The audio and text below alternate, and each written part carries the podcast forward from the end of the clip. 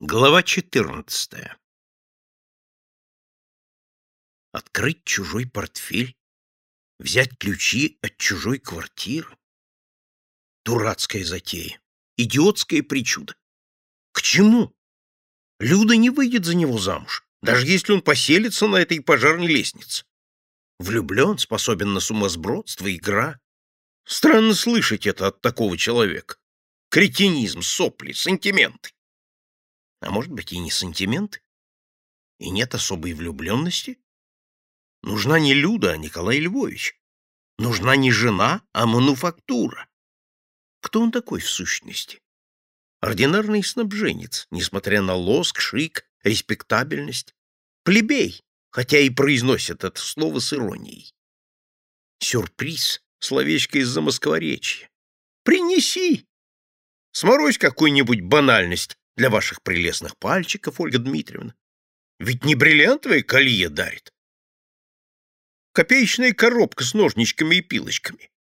У его Юриной мамы десяток таких ножничек, щипчиков и пилочек. И нечего устраивать спектакль. Так размышлял Юра, сидя за письменной работой в кабинете литературы. Блестящее майское солнце слепило глаза, тишина класса усыпляла, поскрипывали перья, шелестели перелистываемые страницы. Генка с шумом отодвинул стул, собрал тетради и пересел на другое место. — Ты что, Петров? — спросил преподаватель. — Не хочу сидеть рядом с Зиминой.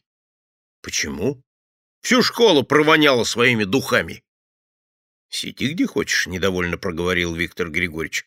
— И потом, Виктор Григорьевич, я хочу переменить тему. — Какая у тебя тема? Крестьянство в изображении Тургенева. Она тебе не нравится? Почему? Крестьянство надо изучать не у крепостника Тургенева. Тургенев был против крепостного права, заметила Зина Круглова. Все равно литература должна объяснять историю с правильных идейных позиций. Литература не объясняет историю, а воспитывает человека, сказала Зина Круглова. Сейчас не диспут, сказал Виктор Григорьевич. Занимайтесь. Тема за тобой, Петров. Можешь изложить в ней свою точку зрения. Тишина вернула Юру к его горестным мыслям. Приближалась перемена, а ровно в одиннадцать он должен вынести Валентину ключи. Надо было сразу отказаться. Категорически. Не мямлить, не конючить. На глазах у всей школы открыть чужой портфель, взять ключи. Он что, с ума спятил? Или считает его круглым идиотом? Не выходить. Сказать потом, что были заперты двери. Или выйти, но объявить, что в коридоре были ребята, и он не смог взять ключи. Или еще лучше. Портфеля не было в клетке. Люда взяла его в класс. Мысль. Впрочем, Валентин наверняка скажет, хорошо, сделай это завтра. Нет, нет, нет. В такую авантюру он не ввяжется. Вышибут из школы. За месяц до окончания спасибо. Конечно, если он попадется, можно наврать, что он хотел положить Люде в портфель записку. Люда выручит, подтвердит. И все же надо объясняться, оправдываться. Они будут сидеть на учкоме с каменными лицами, будут допрашивать, выпытывать, читать нотации. Даже если в школе все сойдет благополучно, то неизвестно, как получится у Валентина. Войдет в дом, а тут явится Ольга Дмитриевна. Не поверит же она, что он влез в окно по пожарной лестнице. Прозвенел звонок. Юра вышел в коридор, посмотрел на клетки. Клетками назывались стеллажи, разделенные на открытые ящики. Над каждым бумажка с фамилией владельца. Сюда складывали книги, тетради, чертежи, личные вещи. Клетки неприкосновенны. Взять что-либо, даже заглянуть в чужую клетку считалось преступлением. Юра подошел к своему ящику, сделал вид, что перебирает там что-то, взглядом примерился к клетке Люды. Достаточно протянуть руку, чтобы взять ее портфель. Портфель приоткрыт. Люда не защелкнула его, просто втиснула в ящик. По коридору бегали ребята, толпились у кооператива. Столика, на котором разложены тетрадки, карандаши, ручки, чернильница, линейки, циркули, транспортиры стиральные резинки. Один из школьных анахронизмов, который так презирал Юра, кооператив, сохранился с донеповских времен, когда тетради и карандаши добывались с трудом и распределялись учкомом среди учеников. Теперь все можно купить в любом магазине в большом выборе, хоть и на копейку две дороже. Но кооператив остался. Не надо, видите ли, покупать у Непманов и тем поддерживать частный капитал, а главное традиция, которую надо сохранить во всей ее чистоте и неприкосновенности. Как надоело. Одно и то же из года в год, из класса в класс. Какие нелепости! Валентин затевает глупую историю, но в ней хотя бы проглядывается личность, индивидуальность. Он не боится войти в чужую квартиру, положить набор. Он вырос в другое время, в то далекое время устраивали маскарады, шутили, мистифицировали и ничего не боялись. Почему же он, Юра, должен жить по чуждым ему законам? На диспуте он декларировал свою независимость, свое желание быть самим собой. Вот он и будет самим собой. Его приятель влюблен, хочет сделать подарок, делает в не совсем обычной шутливой форме. Что предосудительного? Прозвенел звонок. Все потянулись в классы и кабинеты. Коридор опустел. Юра вынул из клетки портфель, открыл, вытащил ключи, один большой, другой маленький, для французского замка, положил в карман, поставил портфель в ящик и спустился по лестнице. На первом этаже у вешалки он столкнулся с Сашей Панкратовым. «Ты куда?» — спросил Саша. На рукаве у него была красная повязка, знак дежурного по школе. В другой ситуации Юра не обратил бы внимания на эту мелюзгу, хотя и с красной повязкой на рукаве. Но страх еще не прошел, и он растерянно пробормотал.